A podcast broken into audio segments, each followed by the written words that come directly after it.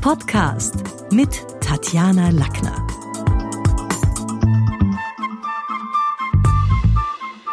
Schon als technikbegeisterter Junge in den 60er Jahren interessierte er sich für die Geheimnisse der Zukunft.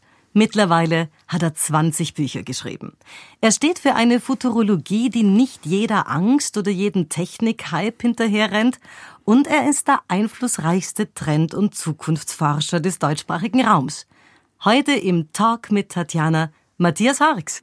Hallo Tatjana. Hallo lieber Matthias. Wir haben beide zur gleichen Zeit unser Business begonnen. Beide kommen wir ursprünglich aus dem Journalismus.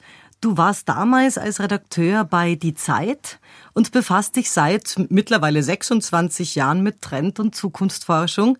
Gemeinsam mit deinem, habe ich gelesen, 45-köpfigen Team unterstützt ihr Unternehmen bei Zukunftsfragen.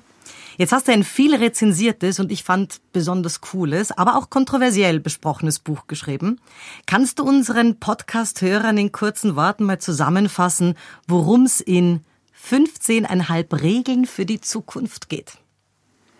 Ja, das ist gar nicht so einfach, weil es ist in der Tat so ein, ein Buch, was aus der Reihe fällt und was ich mir so ein bisschen geleistet habe, um mal über mich selbst oder über die Frage zu reflektieren, wie können wir Zukunft eigentlich generieren in unserem Kopf? Also wie funktioniert das in der Psychologie von Menschen und von Gesellschaften? Und inspiriert hat mich dabei ein sehr merkwürdiger Mensch äh, aus Kanada, wohnt er, glaube ich, äh, äh, Peterson, Jordan Peterson, der hat ein Buch geschrieben, ähm, Ten Rules for Life, und das wurde ein Weltbestseller. Und das ist so ein Buch, was quasi den Leser zur Brust nimmt, vor allen Dingen männliche Leser sind es, und ihm sagt, äh, lass uns mal ernsthaft und wahr sprechen über, über das, wie die Welt und wie das Leben funktioniert. Und ähm, mir ist eben aufgefallen, dass in meinem Gewerbe ist das ja besonders schwierig, weil es unheimlich viel Projektion und Vorstellungen gibt. Was ist ein Zukunftsforscher? Dann kommt immer diese Kristallkugelnummer. Das hat irgend so was Zirkushaftes und Schräges und Schrilles. Und ich habe so ein bisschen meine Erfahrung ähm, mit meinem eigenen Beruf auch versucht, da zu reflektieren. Und äh, das erste Kapitel ist, glaube ich, so das, was die Leute schon auch aufreizt. Soll es auch erzähle keinen Future Bullshit. Also mir ist aufgefallen, dass Zukunft auf den ganzen Konferenzen, wo ich immer unterwegs bin oder auch in den Medien immer so gleich beschrieben wird. Ja. Also es ist immer fliegt irgendein Flugauto durch die Luft, es gibt Roboter, äh, Menschen haben sich irgendwelche Datenschnittstellen in, ins Hirn geschraubt ähm, und alles ist irgendwie blau und äh, utopisch in dem Sinn. Und man weiß natürlich, wenn man ein bisschen in dem Gewerbe ist, so wird die Zukunft nie sein, sondern das ist eine Kindchenzukunft. Nicht? Also ich nenne das auch das Kindchenschema äh, der Zukunft. Äh, das kleine Jungs machen das. So habe ich mir äh, letztendlich als, als, als zehnjähriger Jugendlicher in der Mondbegeisterung, damals war ja die erste Mondlandung, da war ich 13, so hat man sich damals die Zukunft vorgestellt. So ein bisschen amerikanisch, halt technisch und verspielt. Und in Wirklichkeit ist es Bullshit. Ja, also Zukunft ist immer komplexer. Sie hat eben nicht nur mit Technik zu tun, sondern vor allen Dingen auch mit dem Menschlichen. Und darum geht's. Es geht um die Frage, wie das Menschliche letztendlich die Zukunft mitbestimmt. Jetzt gibt's ja auch immer wieder so die, die Geschichte, dass vom Tipping Point gesprochen wird, also gerade vom Tipping Point des Ökologischen. Und jetzt sind links die Sintflutprediger überzeugt, dass wir ah, längst verloren haben. Also Katastrophismus ist offenbar eine Sehnsucht und ein Geschäftszweig gleichermaßen. Auf der anderen Seite gibt's Ignoranzler, die meinen, naja, da sind wir noch lange nicht angekommen an dem Tipping Point. Wie ist es jetzt wirklich? Wie siehst das du? Ja, das ist, das ist so eine typische Verkürzung. Also die Idee der Apokalypse oder des, des Weltuntergangs, das ist ja uralt, nicht? Also das, damit haben auch die alten Religionen schon gespielt. Ähm, die, die Erde oder die Welt eignet sich nicht so richtig zum Untergang. Ne? Also äh, das ist ja ein adaptives und unheimlich komplexes System. Ähm, und als Individuum sterben wir, das ist schon so, das ist ja eigentlich auch eine Apokalypse. Und ich glaube, viele dieser Beschwörung, dieser extremen, exzessiven äh, Untergangsbeschwörung hängen auch damit zusammen, dass wir unsere eigene Sterblichkeit nicht aushalten. Nicht? Also es gibt, äh, ich habe mich ein bisschen mit so Untergangspsychologie beschäftigt. Und ein Faktor ist zum Beispiel, dass, ähm, das ist ja erstaunlich, wenn man, ich, ich treffe ganz viele so, ähm, auch CEOs und, und Manager und, und Wirtschaftsmächtige. Äh, und wenn man dann abends mit denen so spricht beim, beim äh, Chablis, oder wie sagen die immer, ja, ich habe ja jetzt auf der Bühne äh, ganz positiv geredet, aber im Grunde genommen, Herr Hawks, glaube ich, die Menschheit hat keine Zukunft.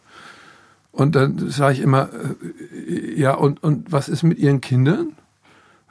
Sie haben doch Kinder oder Enkel, ja? Und dann sagt also, ja, äh, dann gibt es so einen Verlegenheitsmoment. Also es ist unfassbar, wie, wie schnell man eigentlich die Welt aufgibt. Und äh, das hat irgendwie Methode. Und ich glaube, da stehen verschiedene psychologische Mechanismen drunter. Das ist in dieser Projektion des Weltuntergangs. Also brauchen wir die Drohung des Weltuntergangs? Wir also brauchen es. Die ja. apokalyptische Komfortzone hast du es mal genannt. Ja, es gibt sowas wie, also die apokalyptische Komfortzone besteht darin, dass 80 Prozent der Österreicher und Deutscher glauben, dass die Welt immer schlechter wird und dass es auf so einen Kollaps hinläuft. Und 80 Prozent fühlen sich immer glücklicher. Also glücklich oder sehr glücklich gibt es diese beiden Ankreuzmöglichkeiten. Und dieser Wert steigt seit vielen Jahren. Und das ist bizarr. Also wir glauben gleichzeitig an den Untergang und gleichzeitig fühlen wir uns dabei wohl. Das ist apokalyptisches Cocooning. Ich habe auch mal den Begriff des apokalyptischen Spießers, äh, ja, der also glaubt, es darf sich nichts verändern, es kann sich nichts verändern und gerade deshalb muss die Welt untergehen und er sitzt immer am Fernseher und sagt, ja, genau, ich habe es immer gewusst. Ja, so. Also das heißt, wenn man so den Teufel an die Wand malt, dann macht man auch irgendwie PR für den und Werbung für den. Heißt das jetzt übersetzt, die Greta kann wieder in die Schule gehen und die ganzen demonstrierenden Kinder können wieder können das lassen, weil es geht sich eh aus? Ja, das wäre das wäre jetzt, glaube ich, jetzt erstmal die, die, falsche Übersetzung. Ich glaube, es ist erst nochmal sinnvoll, darüber nachzudenken, was, was, äh, was wirken diese Extremvorstellungen, was bewirken die in unseren Hirnen. Die Idee eben, dass die Welt untergeht, hat ja einen großen Vorteil, dass mit, mit meiner Lebenszeit endet dann auch die Weltzeit. Ja? Also wir sind quasi, ähm, was man gar nicht ab kann, ist, glaube ich, dass es vielleicht Menschen nach uns gibt, denen es besser geht, und das bezieht sich manchmal auch auf die eigenen Kinder. Ja? Also wenn man älter wird, merkt man auch, mein Gott, die haben viele Sachen, die wir, mit denen wir noch kämpfen mussten, hatten die gar nicht. Und womöglich wird die Welt gar nicht schlechter, aber das möchte man gar nicht wissen. Das ist so eine innere Bitterkeit. Ne? Also wenn ich tot bin, dann soll auch alle anderen tot sein, sonst ist mir das sehr unangenehm. Wir sind unfassbare Narzissten, glaube ich. Also als Menschen sind wir, sind wir so egozentriert und wir können unser Ego nicht loslassen. Und deshalb übertreiben wir diese Vorstellung. Also wenn man es jetzt mal über, überträgt auf, auf Global Warming, da gibt es ja eben verschiedene Modelle, die gehandelt werden quasi auf dem Sinnmarkt, auf dem, äh, auf dem Markt der Deutungen, der Weltdeutungen. Und die beiden Extreme werden eben am meisten genannt. Das eine Extrem ist, das gibt's gar nicht. Also die Trump-Version, ja, das ist alles Bullshit und äh, irgendeine Erfindung oder wissen wir nicht. Also der der Rechtsradikalismus vertritt das ja auch sehr, sehr gerne. Das ist komfortabel, ja. Man ist einfach Ignoranz. Das weiß man, wie sowas funktioniert. Aber auch mit Ignoranz kann man eben Wut freisetzen, ja. Weil das macht uns ja wütend, dass wir vielleicht irgendwie mal ein bisschen unsere Gewohnheiten auch äh, hinterfragen könnten. Und das andere ist eben, es ist, es ist zu spät. Äh, die Welt wird überschwemmt von äh, Fluten. Da gab es ja auch schon die entsprechenden Filme. Nicht ein deutscher Regisseur namens Emmerich hat die Welt ja schon so in Stücke gekloppt, dass wir die Bilder alle im Kopf haben. Ja? So und jeder weiß, der ein bisschen Ahnung hat von Probabilität, also von Wahrscheinlichkeiten, beides ist falsch. Ja? Wir sind, das muss man konstatieren, in einem Wärmungsprozess. Den werden wir auch nicht aufhören. Der berühmte Autor Franzen hat das ja gerade in den Medien ähm, provokativ gesagt, wir sollten eigentlich mal einsehen, dass Global Warming nicht zu verhindern ist. Da kriegt er natürlich sofort wieder einen Shitstorm von denen, die sagen, das ist Verharmlosung und das halte ich aber für Blödsinn. Ich glaube, ein realistisches Weltbild in Bezug auf die Zukunft sagt, okay, das ist so, aber es muss nicht das extremste Szenario dabei herauskommen. Ja, also die Klimaforscher haben seit vielen Jahren ja gar nicht so daneben gelegen. Jetzt wird aber in den Medien fast nur das extremste aller extremen Szenarien vertreten, nämlich dass die Temperaturen um 5, 6 Grad steigen, dann haben wir drei Meter äh, höheren Wasserspiegel. Das ist aber so mit ein, zwei Prozent in der Wahrscheinlichkeitsrechnung und das kann man heute schon ganz gut ausrechnen, was ist wirklich wahrscheinlich. Das würde nämlich darauf beruhen, dass wir immer mehr Kohle verbrennen, dass überhaupt nichts sich ändert ähm, und so weiter. Und da ist, glaube ich, so eine ganz starke auch, ja, ich sag mal, Menschenverachtung drin. So in dem Sinne, Menschen sind eh zu blöd, die können das nicht und der Kapitalismus wird uns äh, übertölpeln. Das, ich halte das für Blödsinn. Ich glaube, Menschen haben immer gelernt, deshalb sind wir hier. Wir haben, sind auch in der Lage, uns auf neue Bedingungen einzustellen. Manchmal dauert es ein bisschen länger. Manchmal ist es schwierig, ja, vom Fossilen loszukommen. Ist nicht so einfach. Aber äh, dann lass es zwei Grad sein, das halte ich für realistisch. Dann wird der Wasserspiegel wahrscheinlich um einen halben Meter steigen. Dann muss man um, um Venedig kämpfen, aber es ist nicht so, dass es der Weltuntergang ist. Und du sagst ja auch, also du bist da positiv und sagst auch, wir Menschen können die Klimakatastrophe moderieren. Was meinst du mit dem, mit dem Moderieren? Was heißt das für den Einzelnen? Ja, die Katastrophe wäre eben, dass alle Schleusen sind offen. Ja, und moderieren heißt eben, dass wir unsere Technologien, unsere Produktionsweisen umstellen können, ähm, äh, dass, dass dieser Prozess moderiert wird. Das heißt nicht, dass er nicht stattfindet. Wir haben den Planeten erhitzt. Das ist aber, äh, es ist im Grunde genommen, wenn man es mal sehr langfristig betrachtet, und das meine ich überhaupt nicht zynisch, sondern das meine ich realistisch, immer dann, wenn irgendeine neue Tierart aufgetreten ist, hat sie den Planeten verändert. Ja, die Dinosaurier haben den Planeten terraformt. Ja, das Gras äh, vor, vor, äh, oder vor 500 äh, Millionen Jahren, 800 Millionen Jahren, die Blaualgen, die haben ein Nervengift für alle damaligen äh, Tierarten äh, produziert, nämlich Sauerstoff. Das gab es vorher überhaupt nicht praktisch in der Atmosphäre. Und so, ich glaube, man, man braucht eben so ein dynamisches Weltbild, das das Negative nicht negiert, aber eben auch als Teil des Menschlichen und der Zukunft versteht. Du hast ja mal gesagt, und das finde ich eine interessante Sache, dass gerade die falsche Diskussion angefacht wird, nämlich diese Verzichtsdiskussion. Also an wen denke ich da jetzt? An Harald Welzer zum Beispiel, der sich gerade ja, durch sämtliche ja. TV-Formate und Talkshows schiebt. Also lieber wird dir eine, eine konstruktive Zuversicht oder eben Possibilismus. Und was heißt das jetzt für uns im Einzelnen? Weil wenn ich sage, okay, der Welzer will ja autofreie Städte und, und, und darüber noch viel mehr. Also das ist jetzt nicht unbedingt dein Zugang. Ja, autofreie Städte ist mit Sicherheit nicht falsch. Da gibt es ja viele Beispiele, wo die, auch die Bevölkerung in den Städten, also das nennt sich äh, Kopenhagenisierung.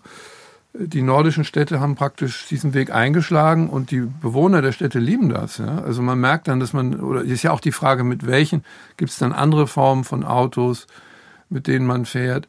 Ich fahre seit zehn Jahren Elektroautos und ich bin immer nur belächelt worden, dann nach einer Weile verdammt, ja in dem Sinne von, das ist viel zu teuer, das kannst du dir als Stadtbewohner leisten. Und jetzt allmählich kapieren die Leute, dass es tatsächlich geht, ja, dass man, also ich habe keine Reichweitenprobleme, ich komme überall hin, ich bin einmal zum Mond und zurückgefahren elektrisch, aber die Leute äh, haben, können sich überhaupt nicht vorstellen, dass Technologien sich verändern.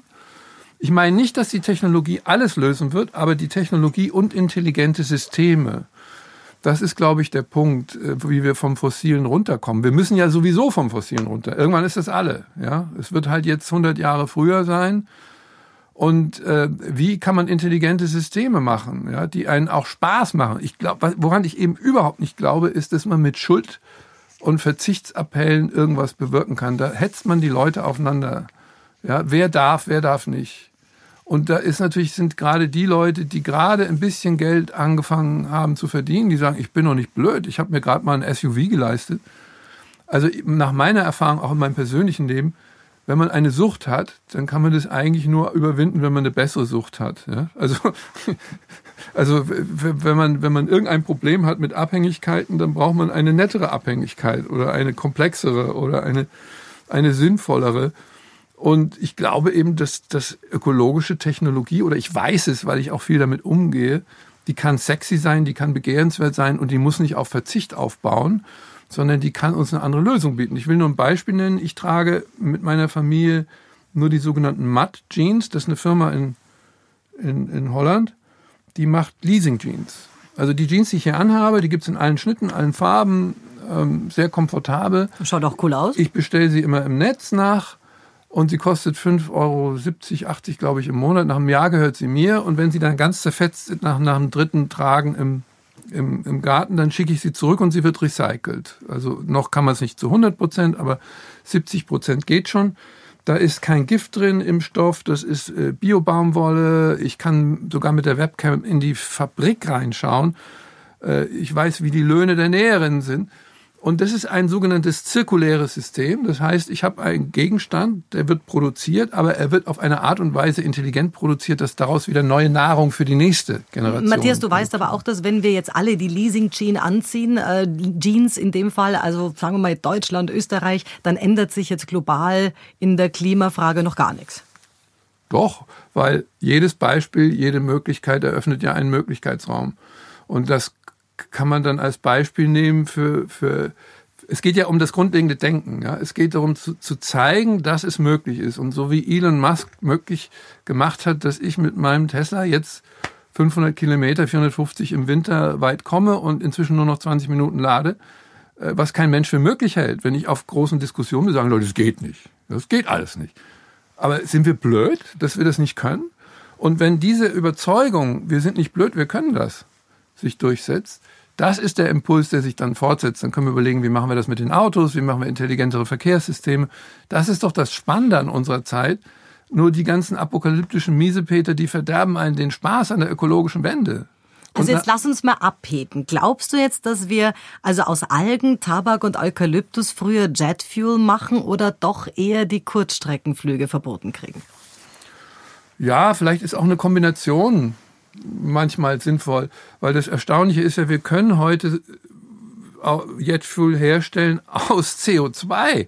Ja, also es gibt schon, es gibt chemische Verfahren, die CO2-frei sind, die aus, der, aus dem atmosphärischen CO2, was ja unser Problem ist, da ist ja ein C drin, ja, da ist ein Kohlenstoff drin und das kann man so aufbereiten, äh, dass man daraus äh, Kerosin mit hohem Wirkungsgrad machen kann. Ja, die meisten Menschen glauben aber immer noch, dass sowas ist unmöglich, das wäre Zauberei. Ja, Inzwischen gibt es so ein paar Versuche, wo man mit Pflanzenfett Kerosin fliegt. Da sind jetzt die ersten Versuche in Stuttgart und in Zürich gelaufen.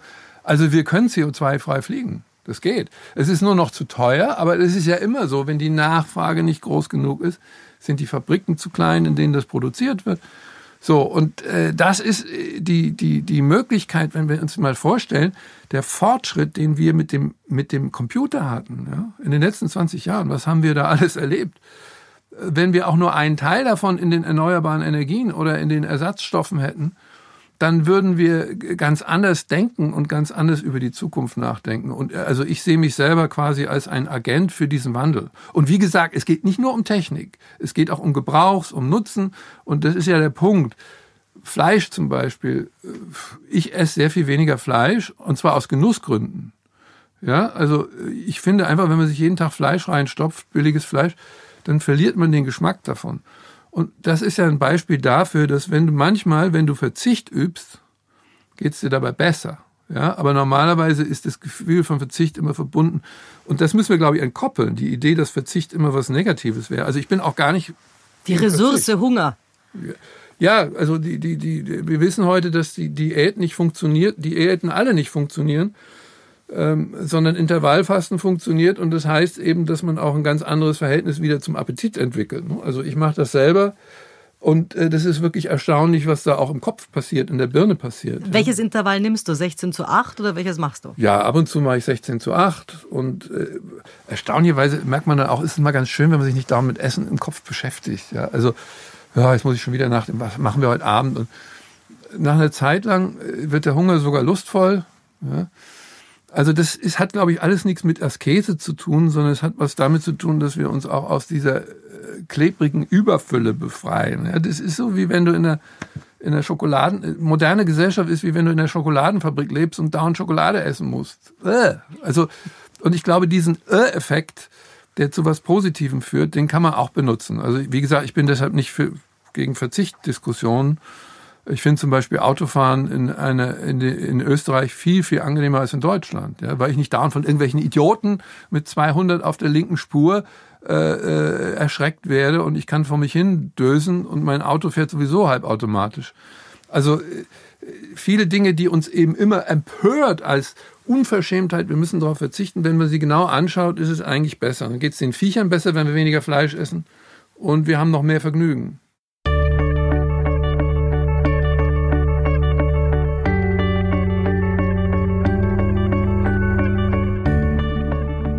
Also in meiner Branche in der Kommunikation merke ich sehr stark, dass viele Führungskräfte, CEOs die Worte langfristig mit nachhaltig verwechseln. Also Hans Karl von Karlowitz war der Erfinder der Nachhaltigkeit. Wie ist denn das von wegen, du redest vom Mythos der Nachhaltigkeit, was konkret meinst du damit? Naja, ich finde das Wort halt irgendwie öde. Also Nachhaltigkeit, das, wenn ich das höre, das ist ja in jedem Firmenprospekt heute drin, ja. Und ich habe mir mal so angeguckt, ich habe mal so eine, so eine Google-Liste gemacht, was alles nachhaltig angeboten wird. Ne? Nachhaltige Wartung von Kampfjets. Hm. Super. Äh, die Islamisten, es gibt einen äh, Islamisten, in, der glaube ich jetzt konvertiert ist, Stefan Lau in, in, in Deutschland, der hat vom nachhaltigen, nachhalt, nachhaltigen Gewinn von ähm, äh, Anwärtern für den Islam geredet. Also das ist so ein Blubberwort. Wellness ist so ähnlich, ne? Also ich hau mir einen Schnitzel rein und dann lege ich mich in die Badewanne, das ist dann Wellness. Ist auch übrigens noch immer frei. Du kannst heute in einem Hotel oder jetzt hier bei uns im Studio, wenn du irgendwie ein Schafferl mit Wasser anbietest, wo man die Füße, mhm. darfst du es Wellnessstudio nennen. Also genau. geht schon. Ja, ne? also das, das sieht man. Es gibt immer so Worte, die wir uns wählen, weil wir nichts sagen wollen. Also das sind Verlegenheitsworte. Und Nachhaltigkeit hat eigentlich, so wenn man genau hinguckt, was Statisches. Ja? Also wir wollen nur das tun, was sich dass sich nichts verändert. Und das ist, glaube ich, das ist nicht das, wie, wie Natur arbeitet oder wie Menschen arbeiten. Es hat ja erfunden, wie gesagt, dieser Karlowitz, der war Oberforstrat bei den, in, in, des sächsischen Königs und der hat damals Nachhaltigkeit erfunden, weil er Bäume nachpflanzen musste, weil die alle für den ersten Bergbau verbraucht wurden, nämlich für die Holzkohleerzeugung und für die ersten Mühlen damals. Das war ein rein industrielles Projekt. Ne? Und so sehen ja heute immer noch unsere Wälder aus. Also ich, ich weiß nicht, die, die Natur ist, glaube ich, eher chaotisch, spontan, die ist auch verschwenderisch, die ist voller Fülle. Ja, also es ist immer, ich habe so eine, so, so eine Grafik, die ich auf Vorträgen immer zeichne, wie viel Energie durch die Sonne jeden Tag auf die Erde fällt. Wenn wir nur also einen winzigsten Bruchteil, ein Millionstel der Erdoberfläche ähm, solarisieren würden, also mit Solarzellen ausstatten würden, dann, dann sind wir schon in der Lage, die technische Zivilisation zu begreifen. Wir haben so unfassbar viel Fülle von Energie im Universum oder auch von, von grüner Energie über Pflanzen. Aber da sagen uns doch die Techniker, wir können heute schon die Sahara mit, mit äh, Paneelen belegen. Die Frage ist, wie kriegen wir den Strom bis Rotterdam gespeichert? Ja, das wäre auch nicht sinnvoll, das alles auf einen Punkt zu, zu konzentrieren. Also es geht ja nur darum, diese grundlegende Annahme des Mangels, ja, die uns immer das Hirn vernebelt. Also wir haben alle Angst und dann kommen dann irgendwelche äh, Schlaumeier aus der technischen Branche und sagen, es gibt Stromausfall, ja, und ähm, wenn wir alle Autos so, äh, verstromen, dann ähm, wird, werden die Lichter dunkel. Das ist alles so ein Blödsinn. Ja, wir brauchen vielleicht 20 Prozent mehr Strom und einen großen Teil sparen wir dann schon mal ein, weil, weil die Raffinerien sie haben auch einen riesen Energiebedarf. Und man denke an die Öltanker, man denke an die Kriege, die entstehen durch Öl. Und du kannst dir sicher sein, dass dein Tesla, der mit Elektrostrom fährt, jetzt nicht auch mit Putins Atomstrom fährt. Ja, natürlich. Also erstmal lade ich ihn zu Hause auf. Zu Hause habe ich eh nur Grünstrom. Äh, der Strommix in Österreich ist äh, ziemlich gut schon. Ja? Also da gibt's immer noch Restbestände. Ähm, und auch an den Superchargern, also alle 120 Kilometer gibt's an den Autobahnen, die, sind, die laufen natürlich auch mit Grünstrom. Aber das ist den Leuten, die argument, dagegen argumentieren wollen, auch völlig wurscht. Also ich habe das immer wieder erlebt. Die haben irgendwo was gelesen, meistens war das irgendein Gerücht oder gehört. Und dann hat äh, irgendein reaktionärer äh, Professor hat eine Studie gemacht. Da steht eben drin, dass die Elektroautos alle viel viel mehr CO2 erzeugen, ja, aber natürlich immer unter den Worst-Case-Bedingungen. Also da, natürlich kann man sagen, äh, in dem Moment, wo man sie, wo man sie mit Atomstrom befeuert, dann ist das ein Problem. Aber wird es so bleiben? Ja? Also muss es so bleiben? Also überhaupt in diesen dynamischen Vorgängen zu denken, das ist, glaube ich, Zukunftsdenken, dass man versteht, dass sich die Dinge auch anpassen an die Bedürfnisse neuer Technologien und dass wir sie verbessern können. Aber jetzt leben wir ja auch nicht mehr auf einer Terra Incognita. Jeder Inch ist vermessen. Und also vor einigen Wochen saß auf deinem Stuhl Christian Felber, der Initiator der Gemeinwohlökonomie, der natürlich davon ausgeht, dass der neoliberale Traum vom unbegrenzten Wirtschaftswachstum auf einer Welt, die begrenzt ist, ja, schon schon, platzen wird. Erschöpft sich jetzt auch unsere Überlebens, die Überlebensszenarien, die wir da irgendwie gerne hätten oder eines Tages brauchen? Wie siehst du das? Weil begrenzt ist der Planet ja grundsätzlich. Ist er das? Also seine Größe ist begrenzt, aber der Energieinput ist nicht begrenzt. Äh, und auch die Art und Weise, wie wir mit Materie umgehen, ist im Prinzip nicht begrenzt. Es gibt genügend Moleküle. Ja? Man kann überall Knappheiten äh, feststellen in einzelnen Nischen oder Sorten. Nur die Frage ist, müssen die immer bleiben? Ja? Also Cradle to Cradle ist die große Bewegung in der, in der, in der, in der Recycling, äh, im Recycling-Denken. Cradle to Cradle heißt, dass wir Produkte herstellen. Also wenn man dieses Haus wieder abreißt, wird man daraus ein neues bauen. Ähm, und viele, viele Produkte können das heute schon, sind aber noch nicht in den Märkten verbreitet. Also im Prinzip haben wir keine wirklichen existenziellen Begrenzungen. Ja, es gibt natürlich auch im menschlichen Leben gibt es ja auch bestimmte Begrenzungen. Also wir können nicht so schnell laufen wie ein Gepard. Vielleicht ist das aber auch ganz gut so. Ich kann aus dem alten Ehemann keinen neuen bauen. Also nicht alles lässt sich recyceln. Ja, das ist aber schon wieder so ein funktionales Verhältnis zur Ehe. Da, hätten wir wieder ein anderes Thema, ja. Also es ist immer die Frage, wir kreieren die Welt ja auch so, wie wir sie denken. Und wenn wir sie dauernd in Grenzen denken, und dann kommt natürlich, wenn man sich ein bisschen auskennt mit den großen Megatrends, mit den großen ähm, Veränderungen, dann trifft man ja auf ganz erstaunliche Dinge. Äh, zum Beispiel gibt es ungefähr so ein Drittel bis die Hälfte der Österreicher und Deutschen glauben immer noch an, an die Bevölkerungsexplosion. Das war so ein Begriff in den 60er Jahren, 70er Jahren, der hat sich so eingeprägt. Club of Rome damals war das, war ja so ein klassisches Knappheitsmodell. Und da hieß es dann eben, ja, und wir werden immer, die, die Leute ver, vermehren sich wie die Kaninchen. Und ähm, das ist alles vollkommen von gestern. Ja? Die Zahlen sind heute ganz anders. Wir können sehr gut die Weltentwicklung, Weltbevölkerungsentwicklung voraussagen. Und ähm, ich mache auf meinen Vorträgen oft den Test, der heißt der sogenannte Global Ignorance Test von Hans Rossling. Hans Rossling ist ein wunderbarer Mensch, der leider vor zwei Jahren äh, gestorben ist, ein Statistiker und Gesundheitssystemiker. Und der hat uns eine wunderbare Datenbank hinterlassen, wo wir alle großen Trends auf der Erde vom Hunger über die Lebenserwartung äh, bis zur Energie kann man dort äh, nachlesen. Ja? Und da stelle ich dann dem Publikum immer die Frage, wo sind die Geburtenraten höher, in den christlichen oder in den islamischen Ländern? Was meinst du? Hm. Naja, natürlich willst du jetzt, dass ich sage in den islamischen, aber es wird wohl andersrum sein, wenn du schon so fragst. Genau. Man kennt natürlich dann die Rhetorik, ne?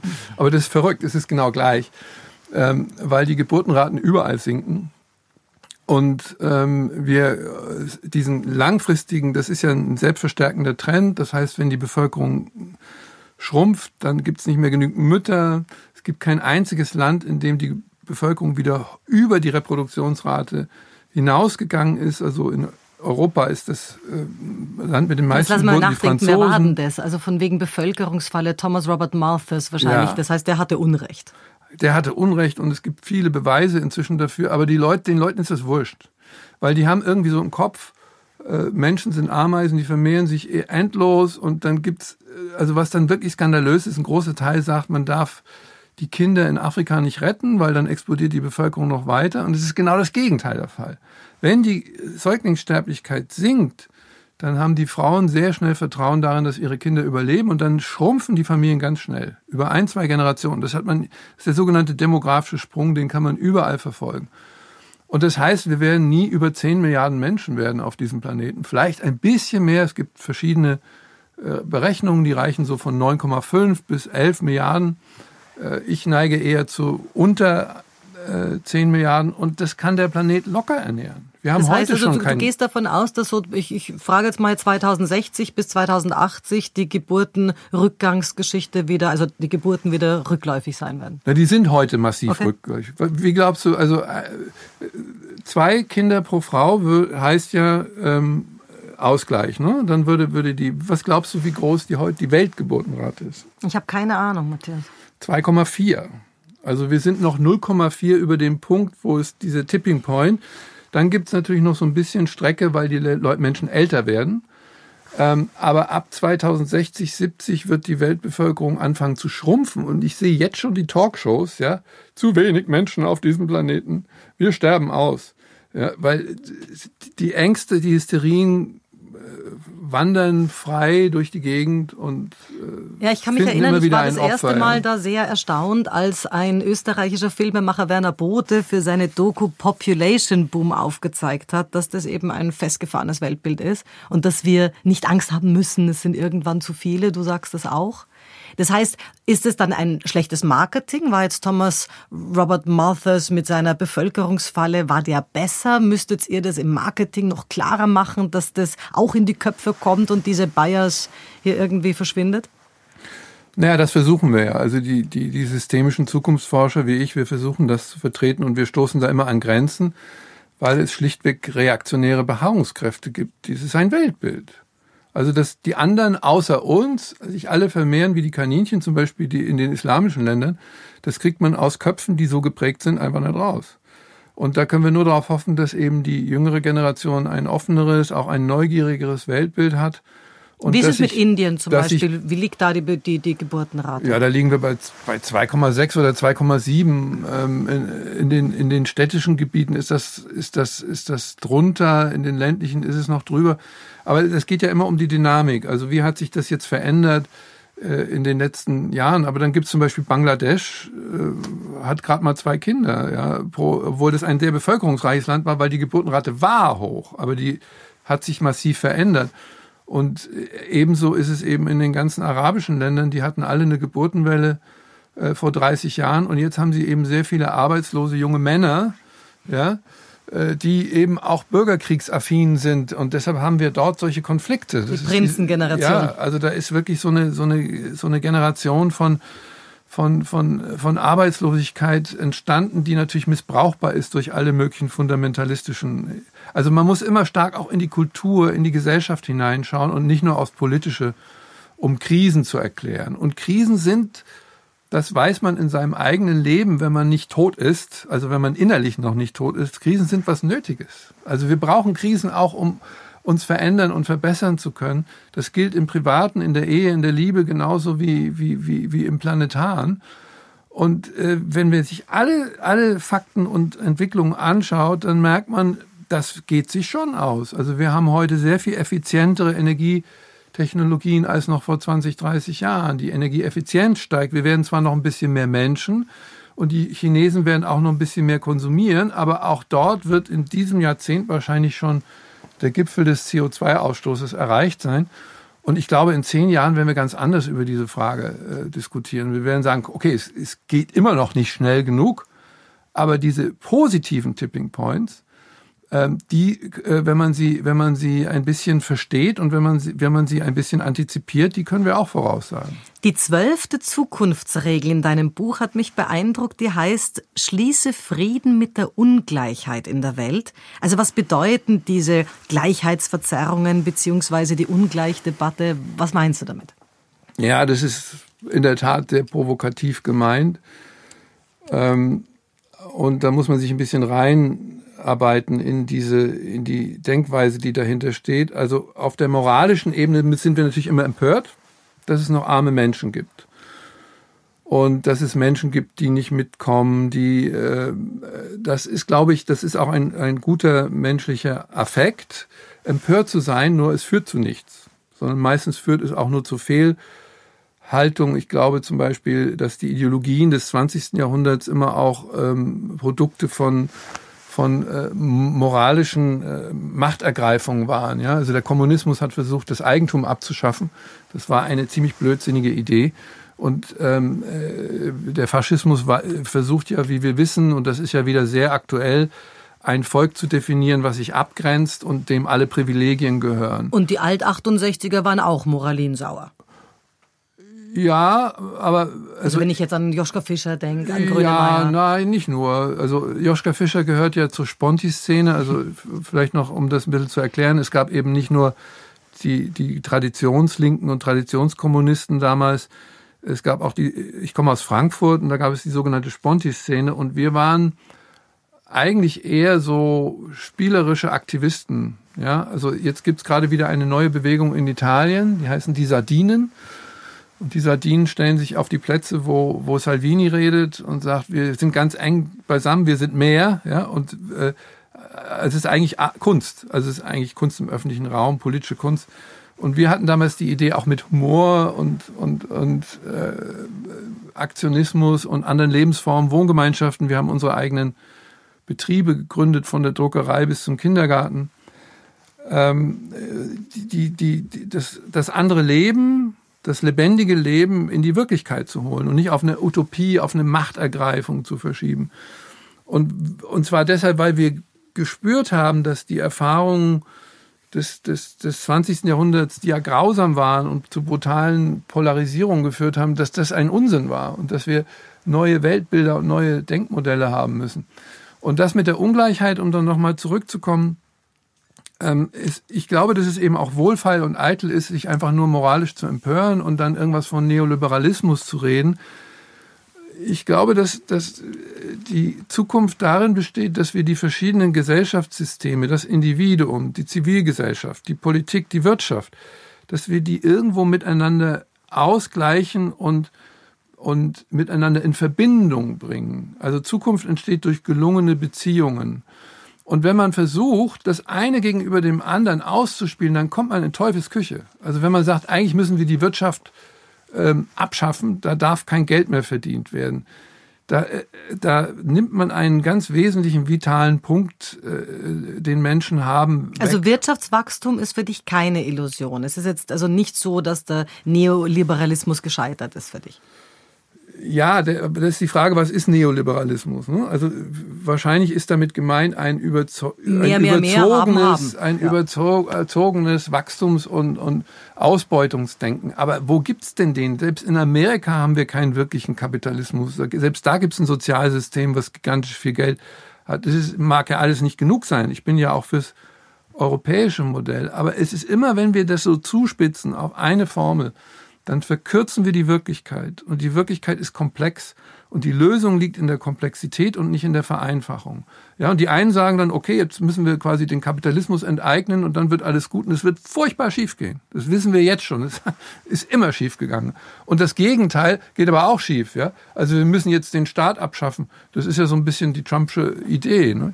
Äh, und, und ich glaube, dass es dass immer dann äh, Vernunft und Zukunft entsteht, wenn das in einem Verhältnis ist, wie in Skandinavien. Da hat man einen starken Staat, aber man hat auch starke Individuen, man hat eine starke Zivilgesellschaft und die Wirtschaft ist sehr innovativ.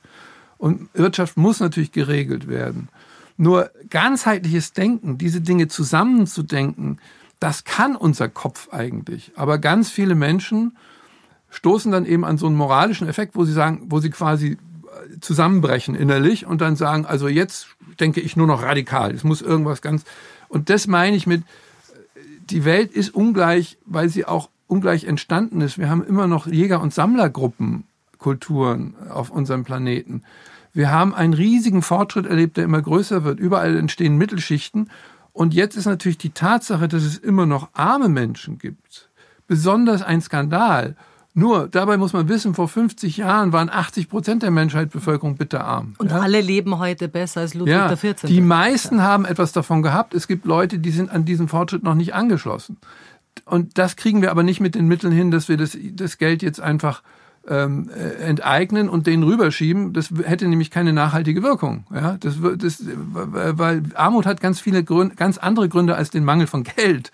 Ja, das ist, ist kein Zugang zu, zu äh, Kultur, kein Zugang zu, zu Ressourcen, zu, also es sind Zugangsfragen. Also heißt es, wenn ich es übersetze, Zukunft entsteht, sagst du, wenn Beziehungen gelingen, unsere Zukunft hängt im Prinzip genauso wie unsere Vergangenheit vom Risikofaktor Mensch ab. Ja, aber warum sagen wir Risikofaktor? Also wir wissen ja inzwischen eine Menge über den Menschen ähm, und äh, wir sind im Prinzip soziale und empathische Wesen, ja die aber trotzdem zu jeder Minute die, die Fähigkeit haben, sich äh, x-mal auszulöschen. Das hatten jetzt die Dinosaurier in der, in der Spezialität nicht. Naja, da kam die Auslöschung von außen offensichtlich nicht. Also äh, ausgelöscht das werden. Das kann uns ja man, auch noch passieren. Kann man immer, aber wie hoch ist die Wahrscheinlichkeit dafür? Weil, ähm, also ich habe in meiner Jugend Jahre, Jahrzehnte lang unter dieser Atombombenbedrohung gelebt und ähm, natürlich hätte das schief gehen können, ja. Und also meine These ist ja inzwischen, dass die Welt trotzdem nicht untergegangen wäre, aber das ist eine, eine schwierige Vorstellung. Ähm, aber äh, die, die Menschen sind auch aus emphathischen Gründen Mörder. Ja, also äh, wenn, wenn man mal mit einem Faschisten spricht oder, äh, oder einem Terroristen, dann, dann begründet er ja eigentlich seine Handlung immer mit der Empathie, mit der Nähe zu einer bestimmten Gruppe. Ja? Das macht es so vertragt, weil Menschen sind, sind auch als Killer sind es Empathen. Ja? Und das ist, wir müssen verstehen, dieses paradoxe Wesen des Menschen kann man eben nur dadurch erlösen oder verändern, indem man die Bezugsgrößen nach oben bekommt. Ja, also wenn wir uns mit der Natur, mit dem Planeten identifizieren, dann werden die, die völkischen oder die nationalen Verengungen im Kopf, die werden dann geöffnet. Ja? Und das ist eigentlich die Erfahrung meiner Generation. Ich komme ja so, wenn man so will, aus dieser 60er Jahre Hippie-Öffnungsbewegung. Ähm, da war die Ökologie, hat ja auch schon eine große Rolle gespielt. Und das ist, glaube ich, die Richtung, in der die Menschheit geht. Mit allen Rückschlägen, mit allen Zusammenbrüchen. Aber wenn wir das mal zusammenzählen, leben wir heute in einem Zeitalter, was im Vergleich zu dem Horror, den es früher gab, äh, noch harmlos ist. Das darf man aber gar nicht sagen. Ne? Da kriegt man sofort den Vorwurf, ja, aber du vernachlässigst jetzt die sterbenden Kinder. Aber das ist, wenn wir mal ein bisschen von außen den Planeten ruhig betrachten, dann glaube ich, finden wir auch eine Menge Zuversicht dafür, dass die Menschheit ihren Weg auch findet. Und was, wenn wir jetzt noch einen neuen Flavor dazu geben, nämlich Stichwort Artificial Intelligence. Du warnst vor Kategorienfehlern. Was meinst du damit? Weil das ist natürlich Menschsein, empathisch sein, die eine Sache. Wenn jetzt hier AI dazu kommt, wie geht's dann weiter? Ich glaube, das ist ein Mythos.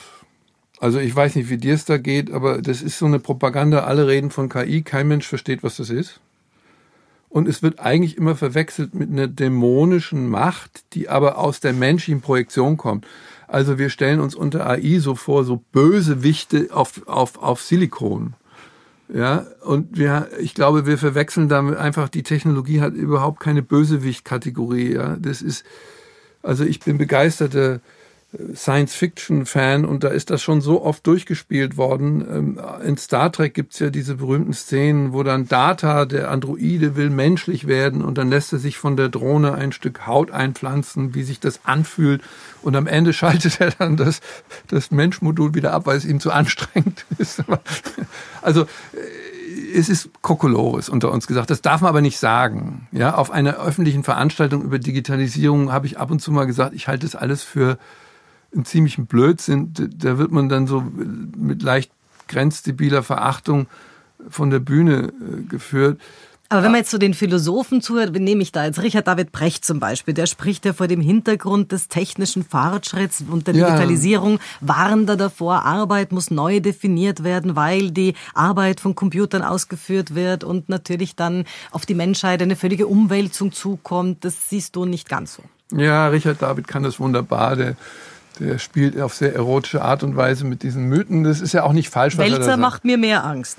ja, er macht das großartig. Nein, das, das ist ja auch alles, alles in Ordnung. Aber nochmal zum, zum Kategorienirrtum. Das hat Luhmann mal, der, dieser verrückte Soziologe, gesagt. Ähm, die meisten Irrtümer über die Zukunft entstehen aus Kategorienirrtümern. Man verwechselt die Ebenen. Zum Beispiel, wenn ein Bauer versucht, Bratkartoffeln anzubauen. Ja, und dann wühlt er in der Erde und es sind verdammt nochmal was, sind keine Bratkartoffeln, ne? So. Und es ist aber genauso mit der künstlichen Intelligenz. Wir versuchen da etwas, was wir aus der menschlichen Intelligenz äh, kennen, zu übertragen. In Wirklichkeit wird es meiner Meinung nach immer um Expertensysteme gehen. Und das sind Tools, das sind Instrumente. Aber wenn wir einen, einen Rechner haben, der ganz schnell Hautkrebs identifizieren kann, das ist natürlich ein Segen. Ja? Nur was man dann tut und wie man den behandelt, das ist immer noch mal eine ganz andere Frage äh, von Komplexität und von, von Wissen, was mit Analogem auch zu tun hat. Und ich plädiere ja nur dafür, dass wir mal die Kirche im Dorf lassen. Ja? Also wenn wir, wenn wir jetzt den Verkehr zum Beispiel, das ist ja so eine Fantasie, ne? es gibt überall Staus und überlassen wir den Verkehr einer künstlichen Intelligenz. Wenn man das der überlassen würde, dann würde die anfangen, Häuser abzureißen, mehr Straßen zu bauen. Ja, das wäre ja ihr Job. Das würde sie auch gut hinkriegen, ja, aber sie würde die Städte endgültig verhunzen. Das heißt, die Entscheidung, ob wir mehr Fahrräder in der Stadt haben wollen, wie wir den Verkehr gestalten wollen in der Komplexität, das ist eine menschliche Entscheidung. Das hat was mit ethischen Urteilen zu tun. Und jetzt auch noch die KI, die Ethik zu überantworten, das ist Blödsinn. Das ist Science Fiction. Ja, wozu brauchen wir Wesen zu konstruieren, die wir schon sind? Das ist, ist eigentlich absurd. Aber die Absurdität fällt nicht aus, weil es eben so eine geile Geschichte ist. Ja? Und dann kommen die Sexroboter und im Grunde genommen sind die Sexroboter auch nur Vereinsamungsmaschinen. Das weiß jeder, der ein bisschen ernsthaft drüber nachdenkt. Wobei sind, also ich habe in der Recherche von meinem letzten Buch, gibt es in Osaka mittlerweile ein Alterspflegeheim, das zu 100 Prozent in der Hand von Panasonic ist. Also wo einfach Pflegeroboter hier Karten spielen und Dinge machen und halt kleine Dienste, Sachen bringen, äh, wo die Kundenzufriedenheit übrigens, so diese Customer Journey, die abgefragt wurde, die liegt erstaunlicherweise bei fast 100 Prozent. Ja, das hast du jetzt sehr schön erzählt, aber ich glaube, das stimmt alles. Weil das sind so die typischen Sachen, die man irgendwo im Internet auffängt und dann verbreitet man sie. Da gibt es zum Beispiel dieses berühmte Hotel, auch nicht weit von da, wo, wo, wo die Roboter die, die Bedienung waren, ähm, äh, den Empfang gemacht haben und, und, und die Betten gemacht haben und so. Die hat man alle wieder abgeschafft, weil sie viel die Dinosaurier, ja, genau. blöd waren, ja, der Dinosaurier. Ja. Weil, weil die Leute waren genervt und das, klar, also meine These ist eine andere. Wenn das so wäre, wie diese Story geht, nämlich dass die Alten da sitzen und fröhlich mit den Robotern Karten spielen, würden die Menschen sterben. Ich glaube, dass wir sind existenziell, wenn wir alt werden und wenn wir Kinder sind, auf menschliche Zuneigung angewiesen. Wenn wir Maschinen als Substitut äh, einsetzen, wird die menschliche Psyche kollabieren. Da bin ich mir ganz sicher. Ja. Äh, das ist für einen Moment, wenn man dement ist, ist das irgendwie nett, dass man dann Roboter hat oder eine Robbe oder solche Sachen.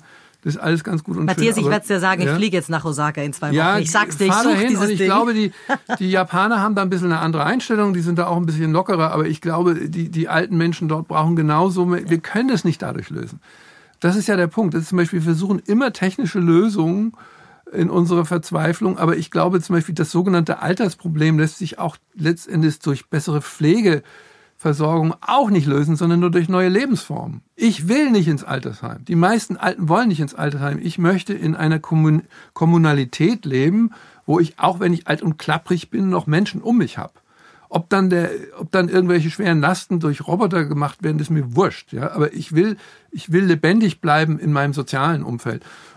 Das ist, glaube ich, das ist, glaube ich, der Unterschied von ganzheitlicher oder auch humanistischer Futurologie im Vergleich zu diesen ganzen Scheinlösungen, die uns immer irgendwie angeboten werden von Leuten, die super schlau glauben, dass sie mit dem, dem Hammer, den sie gerade in der Hand haben, ja, alle Nägel in die Wand hauen können. Nicht? Das ist so eine Selbstsuggestion. Technologie kann alles lösen.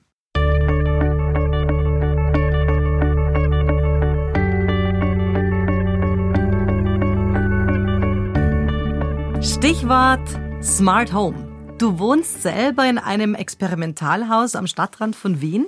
Gott sei Dank in Wien. Und bist von Smart Technology aber nicht wirklich überzeugt. Kannst du uns mal sagen, warum, während uns ja eine ganze Industrie versucht zu sagen, dort geht's hin, dort liegt die Zukunft? Ja, noch ein bisschen andersrum. Ich möchte gerne rausfinden, was ist eigentlich wirklich smart? Das ist auch so ein Begriff wie nachhaltig oder Wellness. Ne? Und irgendwann haben das die Marketingleute mal gegrapscht und kleben es jetzt überall dran. Und wir sind da einfach ganz brutale Empiristen. Wir probieren was aus. Ja, also wir bauen uns dann ein automatisches äh, Hausbedienungssystem. Also da gehen dann die Jalousien morgens zu einer gewissen Zeit runter und abends hoch und wieder runter und das Licht geht an und aus, sodass wenn man weggeht, kann man, äh, kann man die Einbrecher vielleicht äh, abschlagen, die Fenster sind alle, die, das Klima ist alles vollautomatisch. Als wir das realisiert haben, haben wir gemerkt, jetzt können wir auch ausziehen. Ja, das Haus wohnt sich allein. Ja, das ist irgendwie, und es nutzt nichts, weil dann haben wir mit der Polizei geredet, wir wohnen da am Waldrand und die haben gesagt, äh, das kennen die sehr gut, die ganzen Einbrecher. Ja? Wenn die, wenn es immer gleich zur gleichen Zeit, jetzt kann man noch einen Zufallsgenerator einbauen, ja, aber es ist, es ist Blödsinn und vor allen Dingen das, was am meisten Blödsinn ist, ist äh, ein vollautomatisches Haus äh, führt dazu, dass man unentwegt Programmierer hat. Weil das ist ja fehleranfällig. Wir wissen das, das ja alle. Das, ja. das Internet ist doch kein sicherer Ort. Wir haben dauernd, und dann fehlt der Code hier und dann plötzlich flackern da die Lichter und äh, nachts gehen die Jalousien hoch und runter, man weiß nicht warum. Dann brauchen die tagelang, um irgendwie das Programm, und das kostet ein Schwein. Also die Idee einer vollautomatischen Wohnung ist etwas für Singles, die nie zu Hause sind. Und die Idee, dass ich jetzt das Badewasser von meinem BMW einlaufen lasse, wenn ich fünf Kilometer entfernt bin, ist irgendwie eine irre technokratische Variante, ja, weil ich habe niemanden zu Hause, der mir vielleicht mal das Badewasser einlaufen lassen kann. Aber hast du eine Alexa zu Hause? Oder Haben wir auch ausprobiert und mit der Alexa ist halt immer dasselbe Problem. Wenn man anfängt, so auf die Menschlichkeit zu übertragen, ne? also wenn man anfängt, so, ich unterhalte mich jetzt mit der, wie, dann wird es irgendwann merklich ganz gruselig. Also dann merkt man, da entsteht keine wirkliche Beziehung, weil die Dinge, die wirklich einen Menschen interessieren und die man so spontan emotional hat, da, wird nur simuliert. Ja, oder sie ist zu blöd, um die einfachsten Fragen zu beantworten deshalb wandern diese, diese Tools immer in den Keller. Also wir, ressen, wir, wir messen das immer in der Wohnzimmer zu Keller Rate. Ja? Wie schnell braucht ein elektronisches Gerät, um wieder im Keller zu verschwinden? Da leben ja vor allen Dingen schon ungefähr 15 Tonnen alte Kabel und Netzteile, woran man sieht, dass die Technologie an völlig irren Sachen hängt. Ja? Das ist, es ist alles mit anderen Worten noch nicht smart. Ja. Und wir versuchen in unserer Arbeit, in unserer Zukunftsarbeit Unternehmen dabei zu helfen, was ist real smart? Also was ist wirklich nützlich? Womit können die Leute umgehen? Was bietet wirklich einen Vorteil? Und da gibt es natürlich so ein, so ein paar Sachen, die, äh, die, die natürlich. Und wo du auch sind. wieder ganz anders bist, Matthias. Während alle von Green Economy reden, redest du von Blue Economy. Kannst du unserem Podcast-Hörern mal sagen, was ist Blue Economy? Naja, das ist das, worüber wir vorhin geredet haben. Ähm, die grüne Ökologie ist eben eine Knappheitsmangel- und Strafökologie. Und das wird nicht gelingen. Also es ist nicht nur eine Vokabelfrage, sondern besetzt du schon auch mit was anderem. Ja, und Blau ist eben eine Ökologie, die an Technologie, an intelligente Systeme, an Design, ganz wichtig. Ja, die Dinge sollen schön aussehen.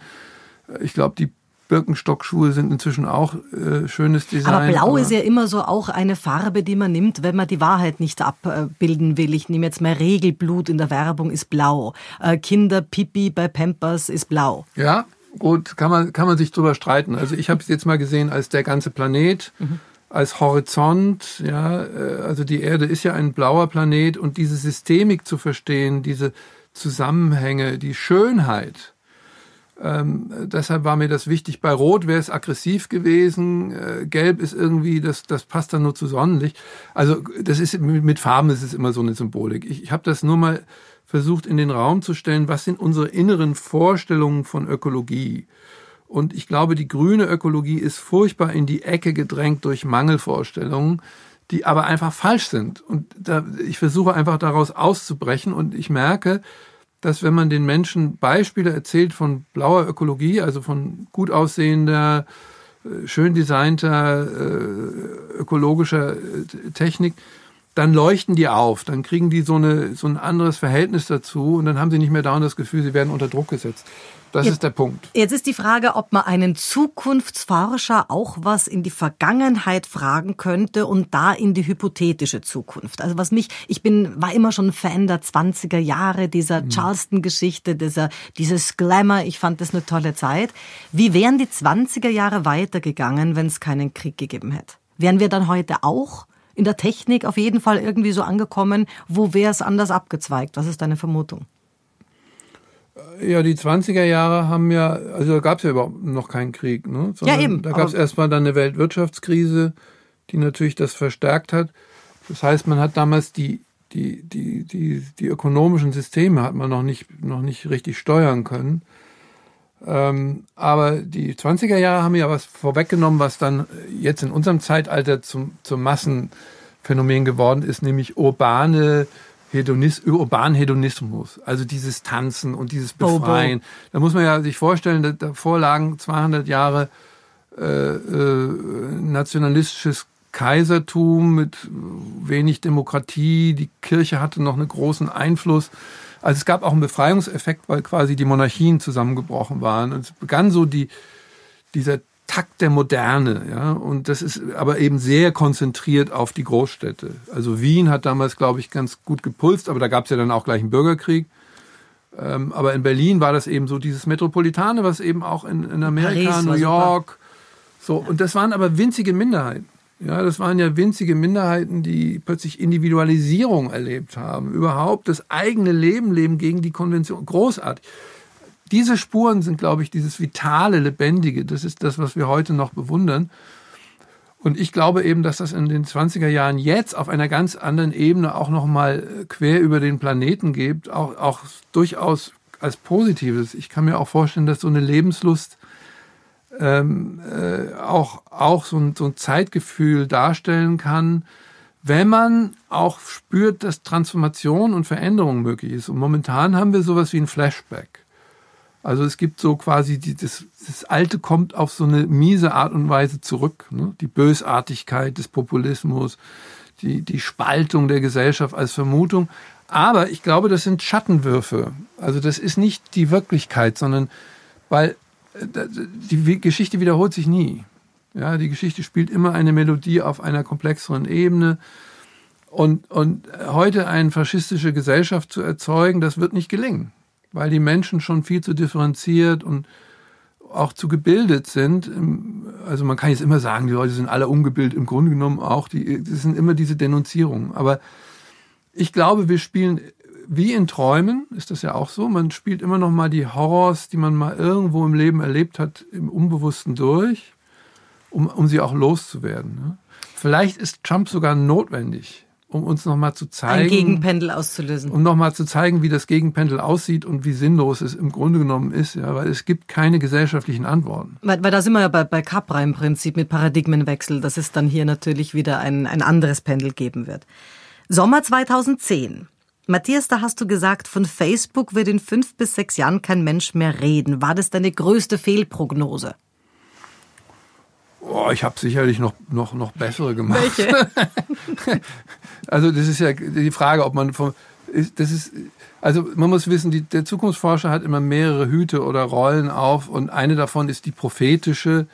Also es wird von ihm erwartet, fehlerlos zu sein und die Zukunft exakt vorauszusagen. Aber ähm, du bist heute noch auf Facebook auf jeden Fall. Na, überhaupt nicht. Ich war Nein? nie auf Facebook okay. und werde auch nie auf Facebook gehen. Ähm, und das hat seine Gründe, weil ich das für ein, ein in der Tat auch damals für ein, ein toxisches Medium hielt. Und das ist genau das, was dabei herausgekommen ist. Nur muss man eins wissen, ab und zu hat der nüchterne Zukunftsforscher auch Gefühle. Ja, das kann vorkommen. Und wenn dann blöderweise äh, eine Kamera oder ein Mikrofon in der Nähe ist, dann hat man schlechte Karten, weil ich war wütend. Ich war einfach wütend, weil ich gesehen habe, das ist ein System, das bildet alle Möglichkeiten des Betrugs, der, der, der, der Überwältigung, der Fehlsteuerung von sozialen Gefühlen ist das in sich und ich habe mir was gewünscht. Ich habe mir gewünscht, dass dort bessere Systeme kommen, ja, dass es eine bessere Konkurrenz im Internet gibt. Dann kam Instagram. Das hat sich, ja, es ist ja auch so gekommen, es hat, haben sich jetzt verschiedene Varianten davon entwickelt und Facebook ist heute in einer wirklich, wirklich tiefen Krise. Die verdienen zwar immer noch Schweine viel Geld, aber es hat sich eben enthüllt, dass das ein Manipulationssystem ist. Die verkaufen uns Klicks gegen Werbung. Und ähm, das ist eben äh, die große Gefahr, dass ich nicht immer auf derselben Ebene kommunizieren kann. Also ich meine, so die richtige Zukunftsforscher-Aussage wäre ja gegangen, also ich vermute, dass Facebook in einiger Zeit in die Krise kommt und die Wahrscheinlichkeit dafür ist 40 Prozent, ja, oder sowas. Aber ähm, das ist eben die Frage, was ist, what's the job of a futurist? Ja, also ist, ist, ist es eine fixierte Zukunft exakt vorauszusagen? Das erwarten viele Menschen. In meiner Berufserfahrung hat sich aber auch durchgesetzt, da wo wir das können ähm, und es tun, ist es oft gar nicht sinnvoll, weil dann fangen die Leute an, sich zu verkrampfen in so einer Engführung auf eine einzige Möglichkeit. Und die Zukunft entsteht immer auch durch uns durch unsere Spontanitäten, durch, durch unsere Mentalitäten, durch unsere inneren Bilder. Und deshalb geht es mir heute viel mehr um Mind Change. Also mir geht es darum, wie denken wir, wie, wie fügen wir die Informationen, die wir über die Welt haben, zusammen. Ja? Ich will dir mal ein Beispiel nennen über prognostische Arbeit, die das vielleicht ein bisschen illustriert. Das, was man genau voraussagen kann, will man oft nicht wissen. Weißt du, was man am besten von allen voraussagen kann? Ist die Zukunft einer Ehe.